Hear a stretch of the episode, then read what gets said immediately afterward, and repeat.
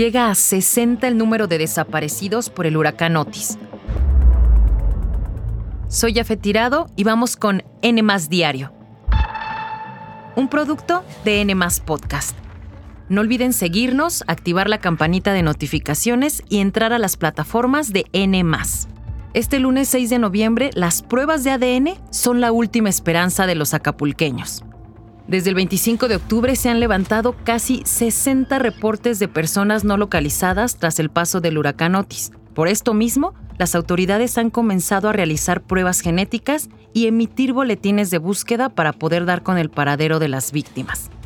Pero ojo, esto no termina ahí, pues según Sandra Valdovinos, la fiscal general de Guerrero, ya fueron desplegados perros entrenados junto con diversos equipos de la Policía Ministerial, policías de investigación y médicos de la capital para reforzar los trabajos de búsqueda y localización. Es importante señalar que estas tareas están basadas en la última ubicación que facilitan las familias, así como los probables sitios en donde pudieron haber estado antes del huracán es a través del programa de búsqueda de personas que 30 brigadas han sido las responsables de localizar a las personas que estaban reportadas como no localizadas. Ahora, ¿cuál es la situación en el Estado para la secretaria de Gobernación Luisa María Alcalde?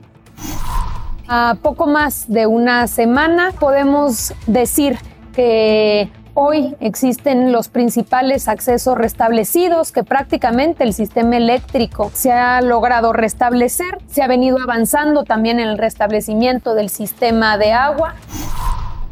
Y eso no es todo, porque a más de 10 días de la tragedia, según el gobierno federal, han sido desplegados más de mil médicos en Guerrero para apoyar en esta emergencia.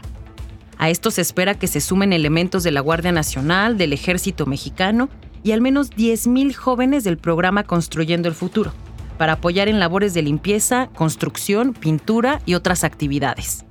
Mientras esto ocurre, es importante mencionarles que ya han sido habilitados más de 20 comedores comunitarios, desde Barra Vieja hasta Puerto Marqués. Estarán dando servicio durante el día a las familias de Acapulco. Además de que ya se encuentran operando con normalidad al menos 50 gasolineras y ya terminaron los censos en el estado para conocer las afectaciones, tanto en plazas como en mercados y otros espacios públicos. En cuanto a las viviendas, poco más de 150 mil ya han sido censadas. Recordemos que esto se hizo con el objetivo de elaborar un plan estratégico para reconstruir Acapulco.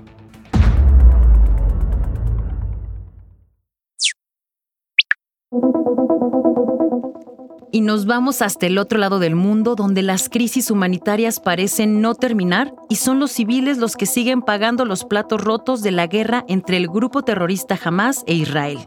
¿Y por qué les digo esto?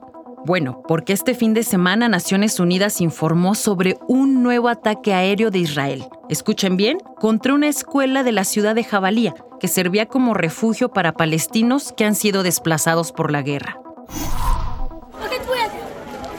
Dios me vengará. Yo estaba parado aquí cuando ocurrieron tres bombardeos.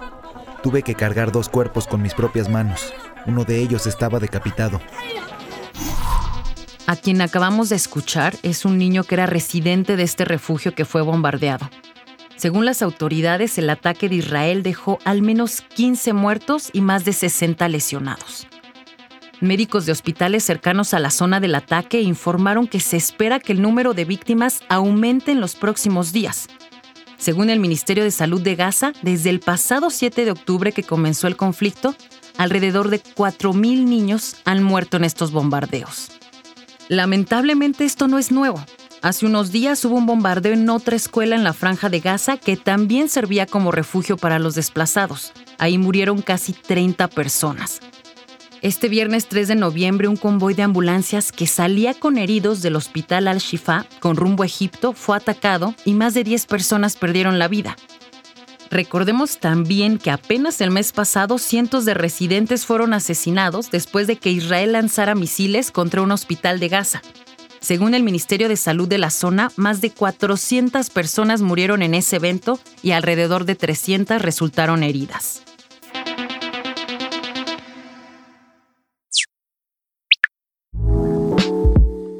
Y antes de despedirnos, Max Verstappen de Red Bull consiguió el primer lugar en Sao Paulo y con esto se convirtió en 17 veces campeón de la Fórmula 1 en un mismo año, logrando así un nuevo récord. El podio lo completó Lando Norris, quien llegó en segunda posición con McLaren, y en tercer puesto se colocó el español Fernando Alonso con Aston Martin. Por su parte, el piloto mexicano Checo Pérez concluyó su participación en cuarto lugar en esta carrera y estuvo a nada de lograr un lugar en el podio. Con este resultado, además de recuperarse del fin de semana accidentado que tuvo en México, también consiguió ampliar su ventaja respecto al siete veces campeón de la Fórmula 1, Lewis Hamilton. En resumen, Max Verstappen se mantiene en primera posición del campeonato de pilotos de la Fórmula 1. Sergio El Checo Pérez se adueña del segundo lugar y refuerza con puntos para quedarse con el subcampeonato, y el tercer sitio lo domina Lewis Hamilton. Pero cuéntame, ¿Qué opinas del desempeño que tuvo Checo Pérez en el Gran Premio de Brasil? Contesta la encuesta en la descripción de este episodio. Eso fue todo por hoy. Que tengan un excelente inicio de semana. No olviden suscribirse, activar la campanita de notificaciones y visitar las plataformas de N. Nos escuchamos en el próximo episodio de N Diario, un producto de N Podcast.